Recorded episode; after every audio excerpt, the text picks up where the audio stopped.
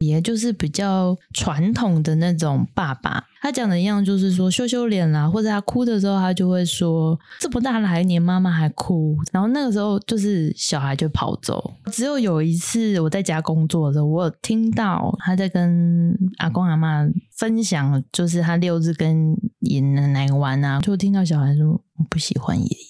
然后那个瞬间就有点尴尬，所以我觉得我们比较辛苦的是，有时候当妈妈有这个看见的时候，我都会把这个问题收集起来，然后放心中。那、啊、哪一天我们就是再拿出来聊一聊，了解他的情绪的状态，okay, 然后让他有办法知道说你也是跟他站在同一个阵线上的。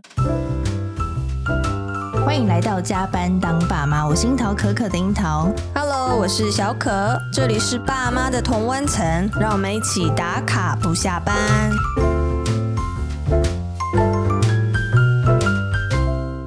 但有一个困扰，他对爷爷跟阿公的态度，呃，就外公啦，嗯、就是每天在他的阿公，就他玩的时候会很疯。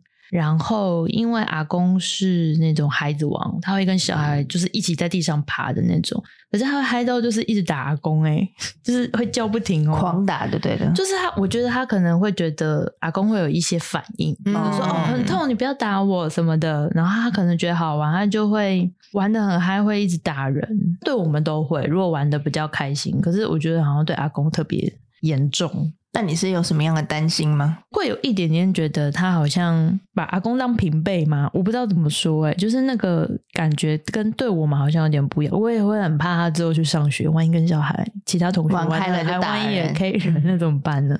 他应该是把阿公当那个啦，玩偶，对，玩玩伴，按下去，哔，会有声音。他很喜欢，很喜欢就爬他。比如说阿公早上在看股票，嗯，用电脑看，他会一直去弄他，去戳他腰啊，去就是让阿公有一些反应。对，对阿公已经算脾气很好，可是最后阿公会有点俩公，因为就觉得你不要再弄我，你等我五分钟，然后他还是一直去弄他，就是耳朵很硬，嗯、回到了耳朵很硬。对，他就是想要有人跟他玩，而且阿公这个反应看起来蛮好玩。是，但我我倒没有担心往后去连接说他会不会打人这件事情，我我觉得是他。应该是先陪他去理解他跟阿公在那个互动的当下，到底阿公怎么了，然后他自己的状态又是什么。然后如果我真的很希望阿公可以先陪我玩，先不要看股票。嗯嗯。可是这个公吉娜不知道阿公，阿公一秒十几万上下 是不是？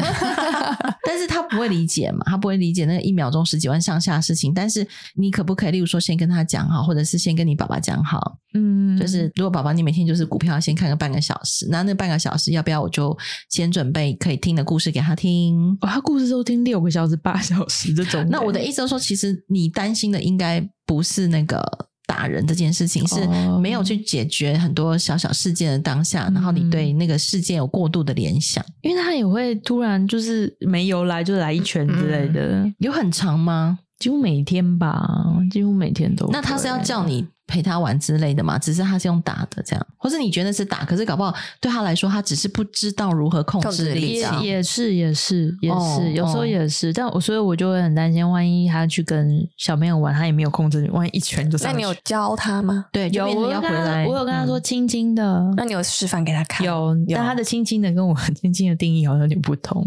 对，所以就是他控制力道的问题。练习，所以到三岁半还是会就是力气。会，他才三岁。我有被客诉过，哦、在小瑞原本的幼稚园，他就说他要跟别人玩，然后他可能就是拉别人，然后很大力，然后别人就跌倒这样子。哦、然后他的老师就跟我说，他觉得他这样行为不太好。我就跟老师说，会不会是他很想要引起他的注意，但他力道抓的不好？你可以告诉他，之后如果想要跟别人玩，可以拍拍他。或者是叫他的名字，可不可以这样子？你可以告诉他吗？老师就说：“哦，好啊。”然后后来 很冷漠哎，嗯，他老因为他都跟我客诉了，但只是他没有想到我会这样回答。他本来预期我可能说：“哦，不好意思，老师，对不起，我不知道他会这样。”然后我就告诉他，然后回来的时候我还跟他讲说：“哎，你今天是不是要跟谁玩？对，那以后我们要叫别人的时候可以怎么样？就是像我教老师的那样教我儿子。就是我觉得有时候他们。”就的确控力这件事情，他们会有点抓不准的，或者是他就真的很想要赶快 attention 我，所以他就会很大力。对，我觉得有时候的确会这样。要 不然会爬上阿公的背直接揪他。我想他的学校应该是不会的，阿公好好玩哦，他就三岁半的小野兽啊！哎，你就想，他真的是放电不够哎，对对，而且你要想，如果他现在是活在那个几百年前没有这种人类文明社会，其实这种小孩比较容易活下来。对，他就是在那个野外那边很厉害的求生的那一类，然后爬上爬树啊，对啊，对，你小孩应该是这种，这样也算是开心啦，泰山啊，对，但是因为我们现在的环境让他们没有办法发展他们的体能，对，没错，所以你要不要考虑请阿公阿妈就是。带他的时候，要不要不要都在家？去那个有很多那个亲子馆，可以去放空吹冷气，然后里面很好玩。我突然想到一件有趣的事，就是他现在去公园玩啊，他如果看到没有可以跟他一起玩的人，他就要回家嘞。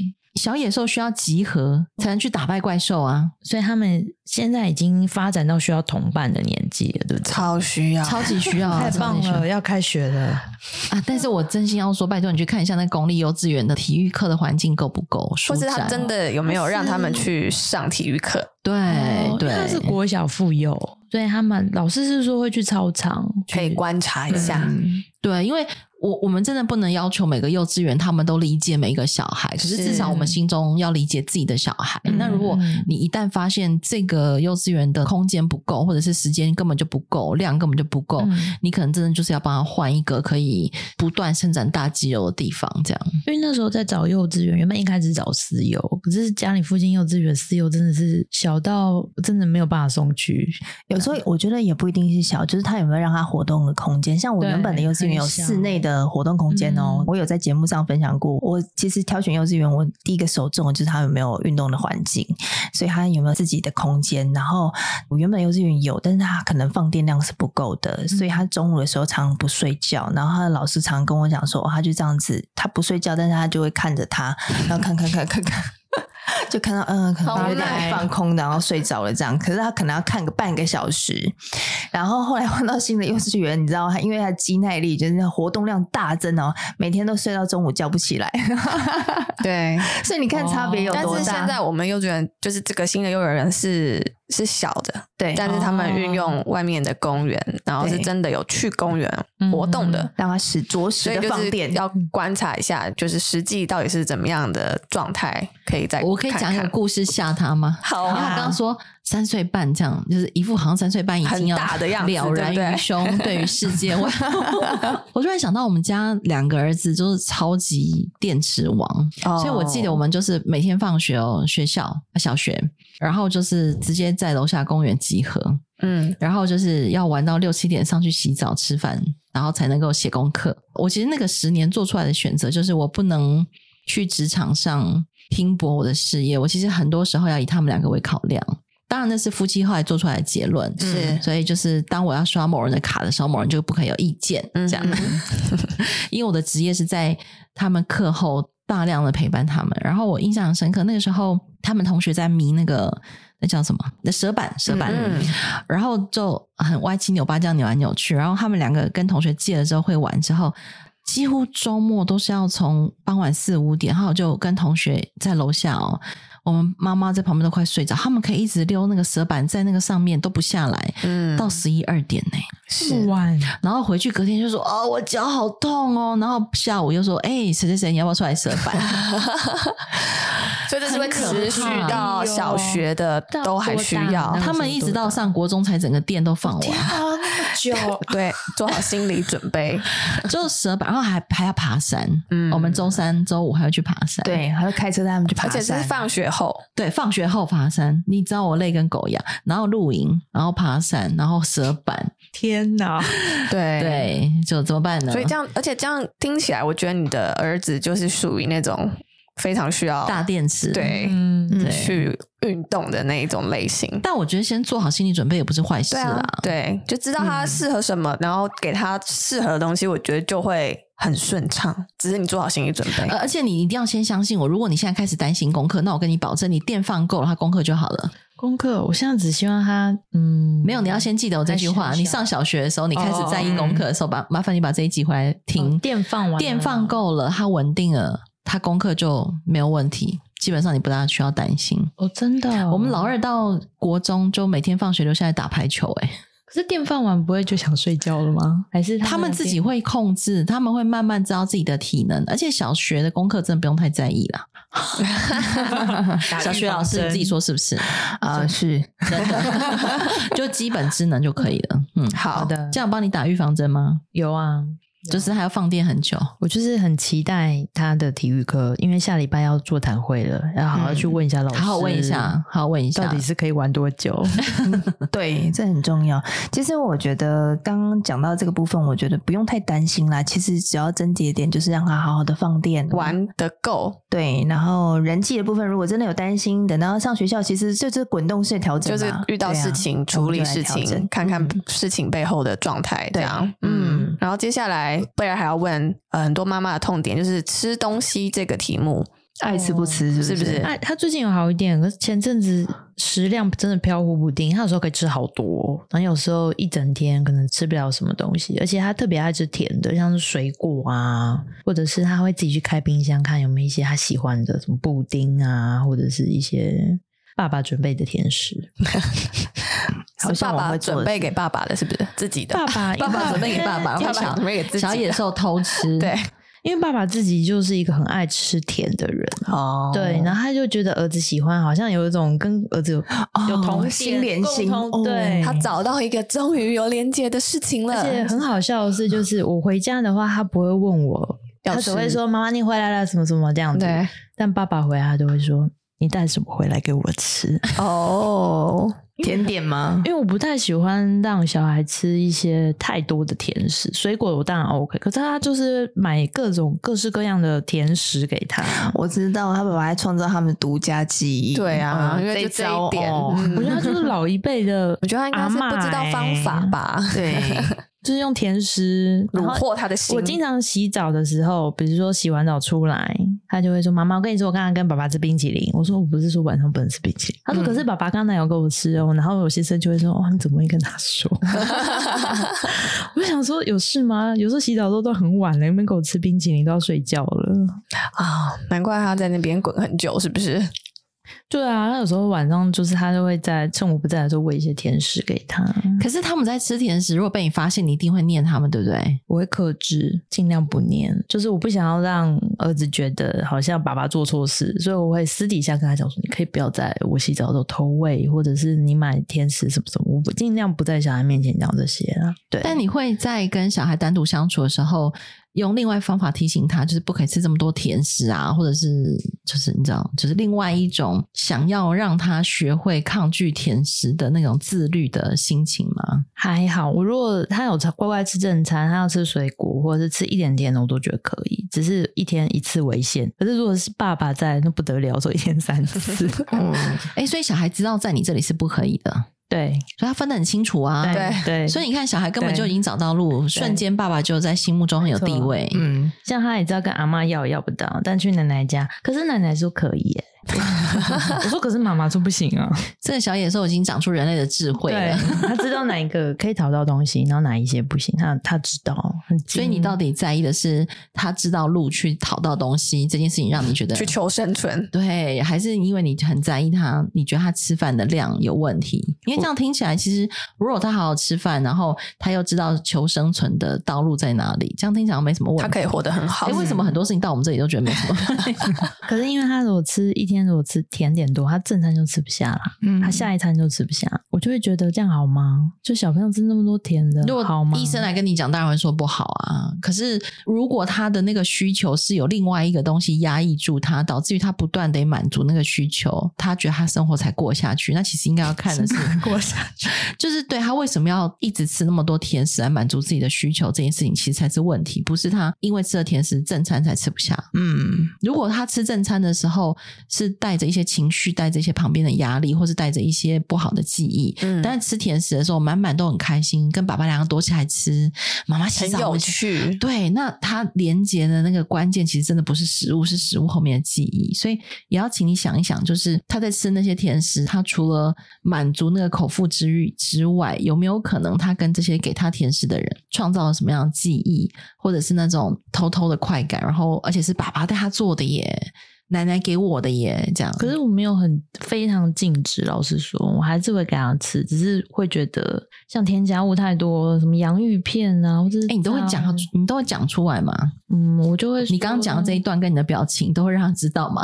我会跟我先生讲，就尽量小孩不在的时候，因为我就觉得那么小，你让他吃那种大人吃的洋芋片，我就觉得好像有点太过太多，而且还会就是一把放到嘴巴里面那种，不是那种吃一点点。但是你要不要干脆回头跟孩子好好谈这件事情？嗯，不然他就一直被绕过啊，然后就一直享受。因为如果大人管不住，你就只好回来跟你的孩子谈。对，因为刚刚听起来我就想说，哎，所以爸爸好像也没有。听进去，爸爸耳朵也很硬哎，对啊，感觉你一直讲了蛮多次了，他就是一直会一直买甜的东西。最近有进步一点，就是他会稍微看一下成分有没有太多一些有的没有的。但我觉得我家的甜食还是过多。我我们家的零食是我在买的，我跟我先生都会吃零食，然后我儿子会自己去打开零食柜，然后他就会自己拿饼干，很自动。然后他现在都会问我说：“妈妈，这个是健康的吗？这个是对小朋友好？”好的吗？我就说这个对小朋友不太好，但是如果你很想吃，你可以吃两片。然后他就说可以吃两片吗？我说对，我说你可以自己打开，他就自己打开，自己拿了两片。然后吃完之后，我就说啊，那就不要再吃了，因为这个的确是大人吃的，可能对小朋友不是那么的好，可能会有一点。如果你正餐吃，你要吃零食，那当然很好，你可能会长高，你可以跟我们一起去迪士尼玩，因为你长很高，可以做很多游乐设施哦。但如果你只吃零食，可能就会长不高，你有点。点难跟我们一起去迪士尼玩哦，然后他就就是这件事情他就放心上心上了，所以他每次说妈妈，如果我有吃正餐，然后我又有吃水果，然后又可以吃零食，我就可以去迪士尼玩嘛。我说嗯，跟他可以。这个连接其实对小怪兽来说真的非常容易明白。对对，我刚刚都听不到你，其实。好像也没有特别跟你小孩讲什么，但你好像也没有念他吃零食，对，就觉得那个基准好像听不太出来，到底是可还是不可？他知道不能吃的就是巧克力，他就会说，嗯、比如说他看到这个，他说，这是巧克力吗？这是咖啡吗？我说对，这我不能吃。就是他有一些是可以，但有一些就是。我也不太知道要怎么跟他说，我应该就是要这样跟他讲说，这是不健康的吗？嗯、但他有时候会反问我，为什么你们可以吃？为什么？当然，我刚刚就觉得所有小孩都会问这一题嘛，为什么你们可以，我不行？嗯嗯，所以我觉得这一题真的是除了跟，也许是你跟爸爸跟他要坐下来一起沟通这件事情、欸，哎，嗯嗯，因为确实我们很担心呃添加物的问题，或者是糖分过多、睡不好的问题，其实我们大人也会啦，不要说小孩。那所以我觉得这件事情是要让他知道说，不是你不行，我可以，而是其实我们大人在自己的生活当中，我们也会有所克制。嗯，我觉得他们会比较甘愿呢。但爸爸就是做吃给他看啊，所以他说你们三个要好好坐下来，对，讨论一下，毕竟是股份有限公司。而且我突然想到，因为他先生听起来很有趣，诶，就是他都只跟先生说，他也都只提醒先生，他先生就是怎样，你越讲我越要做，嗯。的耳朵硬会不会？他就是我一开始会念他添加物什么，他现在会看的，就是稍微会看一下，但是他就是我就会跟他说，你不要在小孩面前吃不让他吃的东西，因为我觉得。有时候对小孩说，那是一种诱惑嘛，你就示范的人，对对对，嗯、除非是那种辣的啊，或者咖啡这种，他本来就知道自己不能吃。有些那个他会自己去打开吃，趁甚至趁我们不注意的时候，他会自己去打开柜子去吃。你说小孩啊？对啊，他会啊，对啊，所以你看他多想挑战那个禁忌跟权威，啊，所以我就说你不要吃给他看，完全没有人理我。要不然还有个方法，你可以带小孩跟爸爸一起去挑零食哦。像我们以前教小孩的方法，就是只要超过五个。添加物基本上你就已经知道，它已经不是你的一般的知识可以理解的东西。嗯，那我们就要知道自己吃这个东西的比例是不是每天要控制在多少多少以内，而不是说都不能吃。嗯，对，那就会太极端。因为我再分享一个可怕的故事，而且真的是我朋友的故事，就他从小管零食、管甜食，真的管的非常非常严格。所以那个我的朋友就是毛起来，小孩想吃什么，他就自己把它变出来。你说自己做啊？对，就自己做。哦，哦，这么厉害。嗯，然后就控制糖分，控制就是那个美国时期，真的 安心把关就对了。对，然后别人都会称赞他，然后 po 上脸说啊，别人就会称赞他。哇，你今天做了什么？做了什么？就他什么都可以变出来，太太强了，真的很可怕。他连水果软糖都可以自己做，哇，是不是丢高这样？是。结果有一天呢，他就崩溃哭来跑来找我，发生什么事情？就是他女儿去偷他的钱，嗯，然后六年级开始可以自己上学，他就每天偷钱去便利商店买零食，哦，买他没有吃过，然后就是在便利商店门口就是狂吃狂吃，然后再进学校。哦，是因为妈妈做的味道没有这么丰富吗？不是啊，就他每次那个被压抑的心情，他突然有一天找到了一个破口，嗯，他想要逃出去。那其实他真的就是要，尤其是对了青春期的小孩来说，如果他那个长期的压抑，因为每个小孩个性不一样，我没有说每一个小孩都会出这种事情，可是他的那个压抑，他找到了破口之后，他就非常非常可怕。那他。我朋友怎么会发现？对，就是他们九月一号开学嘛，然后我们学校是十月多量身高体重检查视力这样，嗯，然后他的那个体重回来就变很多，然后因为他妈妈是很注重身材的人，他妈妈的给自己一辈子的标准 就是妈妈要求累啊，就是妈妈是一个不可以超过四十五公斤，可是她一百六十五公分，哦，那很骨感呢，超骨感，而且她每天都在跟我们说她都还在减肥，真的好可怕。对，我在她面前都跟猪一样。妈妈心里是不是也有一些什么卡住了？没错，嗯。然后呢，好，就是他就看他女儿体重就超过他认知的，他就觉得是营养午餐的问题，哦，太油了。对啊，他就打电话问老师，老师说没有，他说营养午餐吃很少。因为他们班上女生开始减肥，所以营养午餐班生很多，嗯、所以老师都有盯着女生至少要吃完多少。他就说没有啊，你女儿都吃的很少。然后他就问她老公说：“你是不是有买什么给女儿吃？”没有。然后他们就觉得很奇怪，就怎么想？然后他还甚至还控制他晚餐的量。哇！然后他怎么想？好用心哦，好可怕。对，对，直到有一天他啊、呃，那天要出门，早上就送完小孩出门之后，他就忙完，他就下楼，就看到他女人就就在他们家楼下转角的全家便利商店，嗯。在门口在那边吞零食，天哪！然后他就崩溃了，然后就先在门口把小孩揍一顿，然后送去上学，然后问他钱怎么来，叭叭叭这样。然后那小孩很聪明，就是每天二十块、三十块，其实大人是不会发现，嗯，就是去零钱包。我我们最好谁会数零钱？是。然后他就跑来找我哭，我心里想说，早就跟你讲不要啊，不是，就是当然就陪他聊，然后请他也回去跟小孩聊这件事情。然后其实小孩就是长期处在被控制体重，嗯，然后被控制。热量，那妈妈是会算热量的，然后被控制零食，好厉害哦，很可怕。然后你知道他们家是没有面条的，他们他女儿想吃面的时候会吃什么？你知道吗？他妈妈就会买白萝，no，买白萝卜回来削成，假的面，口感不对啊。Oh my god！小孩没有吃过面，做不能吃面会肥哦！天哪，很可怕，对不对？因为我有一次去看他家晚餐，他就是一份一份这样，像营养师这样。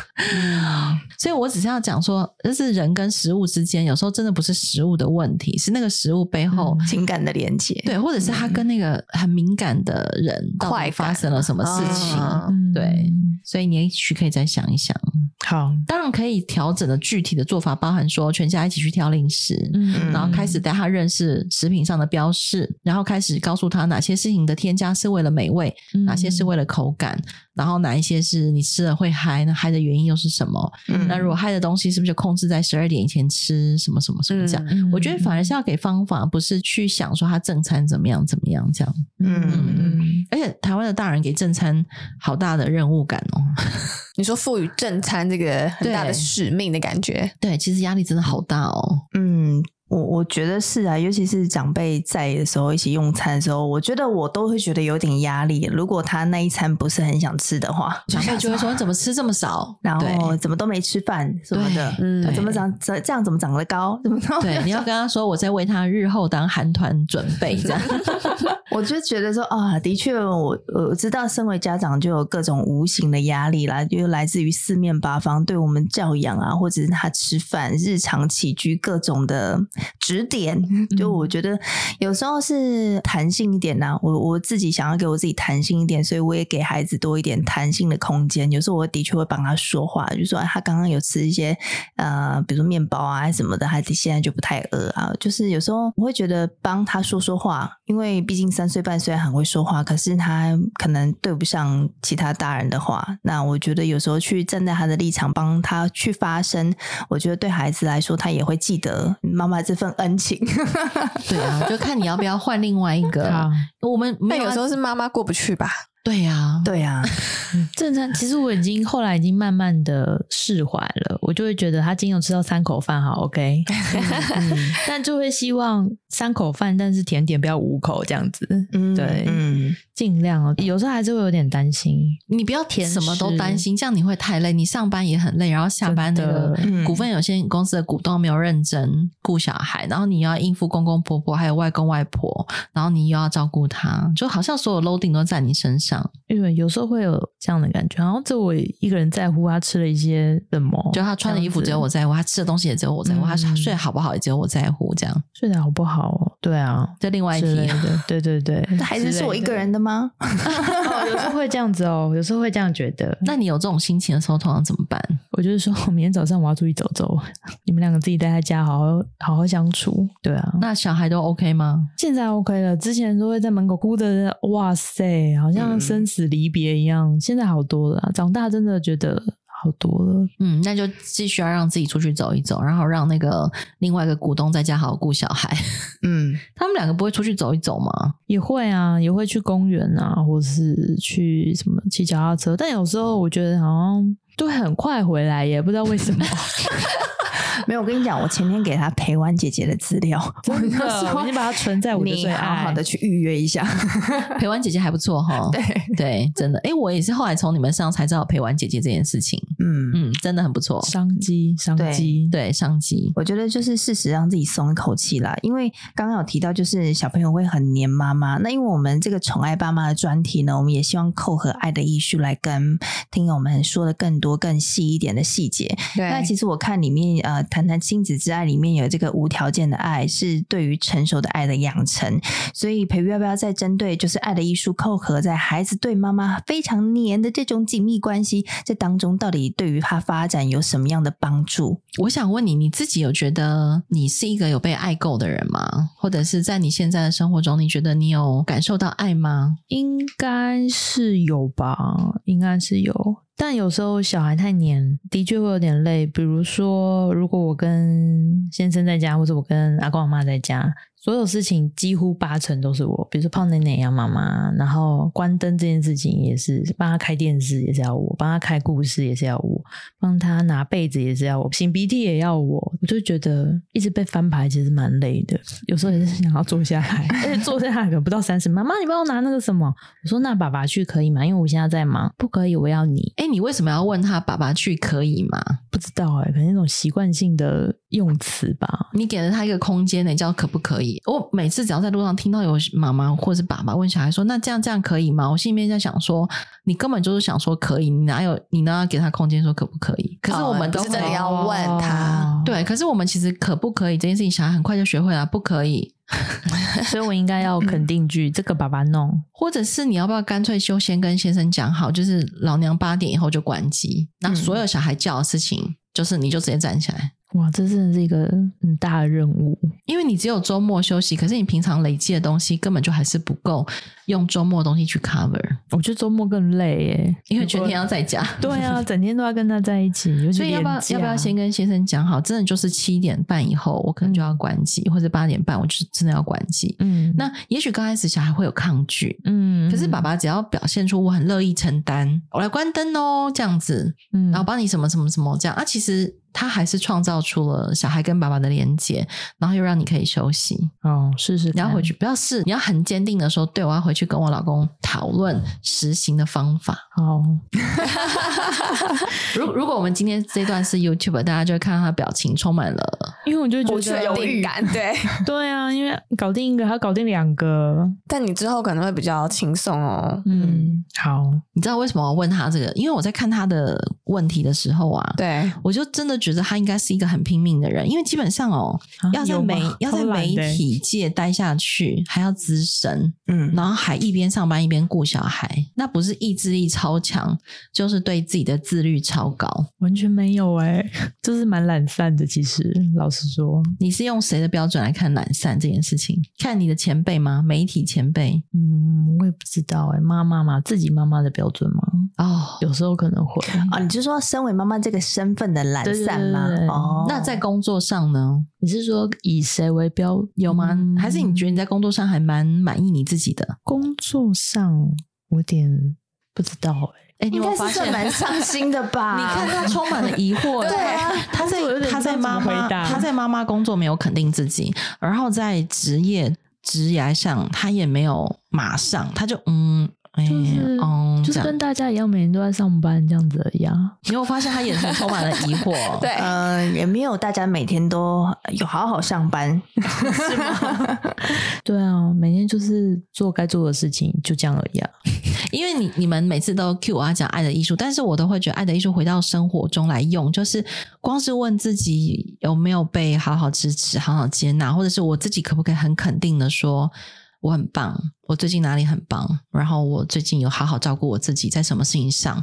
然后就算是在工作上很拼搏，我都觉得那个是我的选择，因为我觉得那是一个照顾我那一段日子的情绪的方法。如果大家可以这么肯定的说出自己的这样的日常，我觉得基本上就是一个很简单的爱的艺术落实在自己身上的方法。但因为我之前没有见过他，我也不认识他，对。可是我在看那个问题的时候，我就会觉得。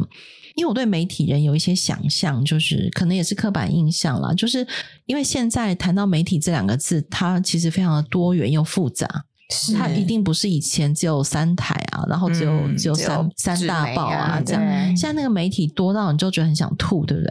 是。然后最近又出了一个什么新的 thread，你们就觉得天哪，又来一个这样。对对。对所以我可以想见，如果你还在这个职场上，你一定是一个要长出三头六臂的人。要一直接受新知，对，随着市场的脉动，焦虑、嗯。然后老板一个丢高问说：“啊，为什么别人有那个我们没有？啊，为什么他们流量比较高？对，对，对，对，对，为什么人家可以请到那个网红不行？嗯，我只是乱举例啦，这样。嗯、所以我其实，在看整个故事当中，我其实很想问他，就是你要不要回来好好看一看你自己在跟这个小怪兽相处这三年半，有没有什么你觉得好需要再被人家支持，再被人家理解，然后再被人家帮忙跟照顾的，就是愿意展现。现自己比较脆弱那一面，嗯，樱桃有跟我说，那个陪玩姐姐立刻存起来啊，哪一天需要的时候就要立刻打开。你不要哪一天需要，你就立刻就先约约看呐、啊。好好，没问题。哎、欸，你知道我我这次在三个礼拜都约满了。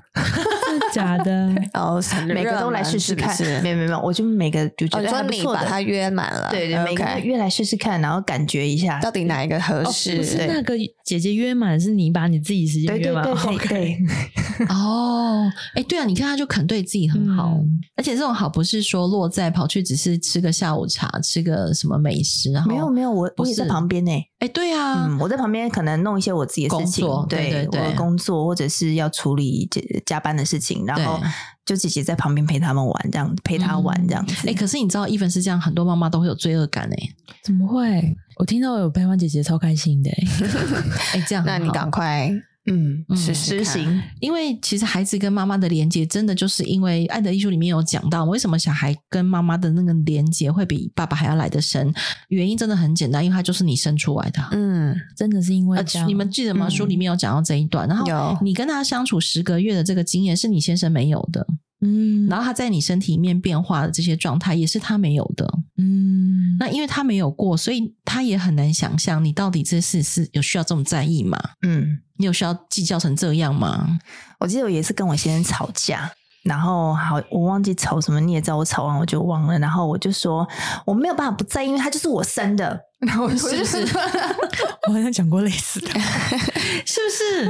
对，因为你你的那个十个月的经验真的是难以取代，所以你当然那个。如果社会中有那个收养的议题、出养的议题，那是另外一回事。可是只要碰到他是你自己生的这件事情，你所有的在乎、你所有的计较，就是理所当然。但是你常常又可能在这个理所当然跟被外界质疑当中来来去去。嗯，就身为妈妈干嘛这样？对，就是你先说的事情。嗯、那其实可能在那个过程当中，你可能就会怀疑你自己，不信任你自己，然后你可能会搞不好还有人说是你生的又怎样？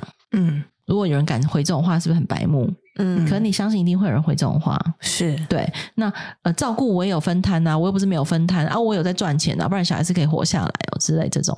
可是这么多复杂的情绪，因为外人难以理解，然后你可能自己还来不及消化，嗯，我猜想你快速回去上班，然后一直到现在小孩三岁半，我猜想你可能没有一个时间好好坐下来去理解一个被你生出来的小孩，他长这个样态跟你期待的可能有很多不一样，或者是跟你看见别人的小孩都好棒棒、很听话、很乖的那个期待也很不一样。如果你有时间好好重新整理一下，想一想，也许你会找到另外的可能。嗯，但我自己一直在那个你跟他的连接之间在想说，我不确定了。但是就是你你怀他的时候，我不知道你当时的工作状态，或者是跟先生相处的状态。就是我没有要通灵，我只是在想说，你的工作，如果你是再度回到职场，嗯、那我相信在你原本的职场，你怀他的这十个月当中，应该也不是太容易轻松的工作状态。怀孕的那阵子，我其实是离开媒体的哦，做跟电竞有关的东西。电竞、嗯，对对对对，但有一点相关了，但是 然后是有比较好吗？这位同学，电竞应该压力也很大吧？对啊，至少不会像做媒体每天这样子追流量、追稿量这样。那阵子有比较好，可是我怀孕的确不是。非常舒服，因为我水肿非常非常非常严重，对，就是连生产的时候，医生都说那个麻醉针可能打不进去，这样子，就是我整个人就是肿得非常厉害，然后我的脚后期就是跟米米菇一样，就是真的很大，我还所有鞋子都穿不下，我还再去买一双鞋子这样子，而且起床，比如说你起身，然后走到浴室，原本可能只要三十秒，我那个时候是要走五分钟，因为我已经水肿到。很严重，然后，然后已经变成血压飙超高，后来是提早剖腹。嗯，对，就是怀孕后期的确是不太舒服，但心情我觉得算是稳定的，没有像在媒体的时候这么的激烈。对对对，嗯、也是因为到换的那个工作才有想要生，否则媒体每天工作那么晚，哪有时间那边？那你你当时那些身心的状况，嗯、你觉得先生给你的支持？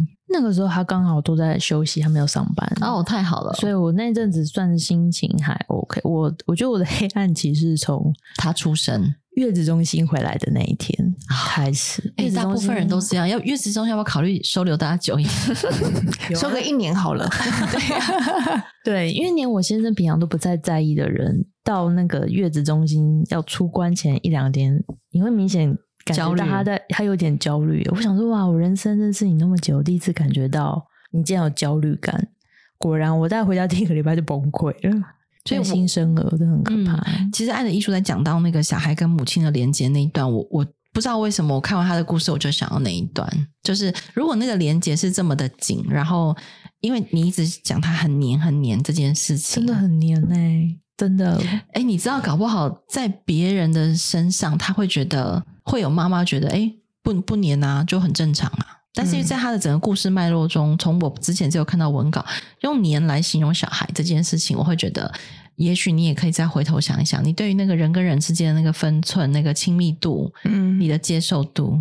哦，像我记得樱桃，我们之前聊天，他好像有讲他很享受喂母奶。对啊，那你你没有哈？我超讨厌，我真的超讨厌，我就觉得 喝完了吗？哎、欸，我好想帮他重播刚刚的表情啊！对哇，他哇哦！我后来就是选择用瓶喂，因为很多人都跟我讲，亲喂最方便，就是你不用去洗奶瓶啊什么。但我超爱瓶喂，就是全部把它挤出来喂它。嗯，对。而且确实，台湾在推动那个母乳这件事情，我觉得有一点让。不是有一点，因为我身边很多妈妈其实压力也很大。坐月子期间，我真的压力超大的。就像你刚刚讲，你其实生产前水肿这么严重，嗯，它不会生完瞬间消就消。我一直到半个月吧，生完半个月，突然有一天，我发现我裤子变好松，然后。去量，我瞬间掉六公斤，对啊，真的不夸张。嗯、然后，而且我的母乳不是很多，只要泌乳师来说，不可能，你只要小孩肯吃，你喂的量一定够。你看这句话多可怕 啊！好可怕，我都觉得压力超大的。我都跟他说，我不要追奶。对，对啊、可是，嗯、可是像我那时候在喂，要准备喂母乳的时候，就是我公公是反对的。但他们那个以前就是 S 二十六，给你穿厚厚这样、嗯、奶粉的。对，然后可是因为我很坚持，然后但是我其实很不顺，嗯，但是我的护理师给我很大的支持，然后我先生也给我很大的支持。而且护理师偷偷跟我说，其实小孩前三天都不用吃，也不会饿死。但护理师讲这个话不能被我公公听到，嗯、所以我要讲的是，还蛮想请你，也许今天录音回去之后再想一想，你遇到一个这么黏的小怪兽，你你怎么解读他的黏？嗯，可是对他来说，也许他带着某一种跟你的连接来看待现在实体。生活中的妈妈，嗯，那她在肚子里面，她如何感受到你的这件事情？当然这样讲，可能大家会觉得很悬。可是我真的跟很多小孩聊过，他们都会觉得他们跟妈妈这么好，不然的？啊，我就妈妈肚子跑出来的这样。嗯，你就当小孩还小的时候，他有这样的认知，他当然就会觉得我跟你那么紧密是很正常。嗯，那除非他从小被妈妈揍啊、家暴、饿肚子这样。可是，even 是这样，你都还是会看到很多小孩还是渴求妈妈的拥抱这件事情。嗯嗯，所以我其实没有想要叫你回去矫治你的小孩，我但蛮蛮想邀请你想一想，你自己对那个人际关系的亲密度这件事情，你过往是怎么理解的？然后你是怎么看待我跟你的关系？这样会不会太亲密？要不要要不要退后疏远一点？对对，退后一点，或者是哎，我突然觉得这个人这样太太干扰我了，这样，嗯，也许你可以回头整理一下，不用现在回答我们。嗯、那我我觉得从那一段来看，《爱的艺术》里面在谈，嗯，为什么小孩得脱离跟母亲的连接的这件事情，因为那个才是很重要很重要的练习。可是每个人脱离的时间可能或长或短，搞不好有人一出生三五年就就觉得被爱够了，他就可以很。很洒脱，说妈，我走了，就是到幼稚园开始就是一个全新的冒险。可是搞不好有小孩就是要年到十二岁、十三岁，我超怕开学的，我超怕。我已经跟我已经跟公司说了，所有年假可能都要拿来。你是怕他在学校会有状况？不是，我是怕他会，因为我有朋友跟我分享一个，我听起来觉得蛮恐怖的，就是他女儿上幼稚园，好像他好像是中班，四岁才去，每天就是在那个一楼要出大门那栋大门。的那他会哭半小时，我不要去上学，但是他只要他女儿只要肯踏出那个大门就好了。可是他每天就是要耗在那边半小时。可是他不想去上学，我们通常还会问会不会是学校发生什么事情，会不会是同学怎么了，哦、会不会是老师怎么了，而不要只有看情绪这件事情。我是不知道，嗯、因为他只有跟我说这个恐怖的例子之后，我就深深烙印在我的脑海里，因为有很多非常的害怕不当性骚性侵的案件发生在幼稚园，哦、所以我都不会只有看情绪。那确定没有？像你那个，你说你的小孩耳朵也很硬，本来我的笔记是说先确认一下听力有没有问题。你好烦！哎、欸，我是说真的啦，有有有，有，就是听力没问题嘛？嗯、对。然后就是情绪的问题，本来就是有。我其实有问过医生，医生有说 那个听力检，我真的有问，笑死了。就那时候医生是回答我说，男生的听力都不好，难怪你老公也没在听，难怪医生要讲刮胡是注意力不好了。对，但是培宇今天又准备了一本书要给 Blair，对不对？对，你知道很有心，百忙有心，一本绘本。哎，因为我在开玩笑说我是他们两个经纪人，我要帮经纪人照顾今天来宾这样子。这本书我真的很喜欢，它书名叫《热狗》，它就在讲一只很热很热的狗，很可爱，不是那个热狗，嗯，就它就很热，它生活在城市当中很热，对，然后它就疯狂的想要散热这件事情，是，然后它后来去到了海边，它的主人带它去了海边，然后它就可以哇做回它自己，嗯，那看起来好像只是因为外在环境的改变，可是我觉得关键是它的主人愿意带它去海边这件事情，然后让它可以做回它自己。嗯，然后他当天晚上还是要回家睡觉嘛，可是他又得经历过那个很烦的捷运，然后很挤的人潮，然后再度回到家，可是他的心情已经不一样了。嗯嗯，我在看你的故事的时候，我就想到这本书，应该让小孩抒发一下吗？我不知道你怎么解读，你回去看看故事，然后当然我要。老调重弹，拜托亲子共读一下这本书。好，然后我觉得你们家小孩应该会喜欢这个书的画风。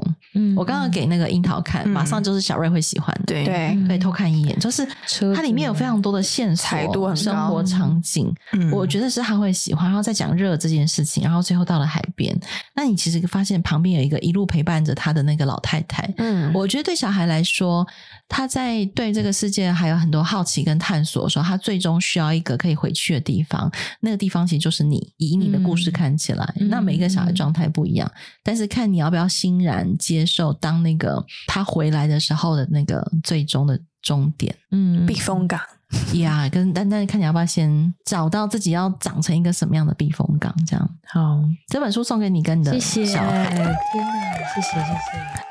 OK，那我们今天谢谢培瑜又陪伴我们开启这一次的宠爱爸妈主题的对谈，然后也谢谢 Blair 妈妈带来这么多很真实，然后也很宝贵的妈妈 QA。哎、欸，我们一集比一集录的还要长，对，怎么办？那剪接师跟他把它剪两集了，哦，听众应该会开心啊。我们真的就是真心很想要陪大家在这两个小时里面走过一些可以带回去的养分，对，嗯、但是要带回去慢慢的消化，对，需要一点时间，就是这样一点一滴啊。那我们希望就是帮小孩走向成熟的阶段，然后是更有方向的，然后更有底气的。那也谢谢培瑜又陪我们上了一课，那也希望大家就是。可以反复听《宠爱爸妈》系列，那也想让大家知道说，其实你遇到问题不是只有你一个人遇到，就是我们大家都是在这个育儿这艘船上。那只是说我们怎么样去调整我们看事情的眼光，或者是陪小孩的方法，那我们一起挺起腰杆，继续前进。对。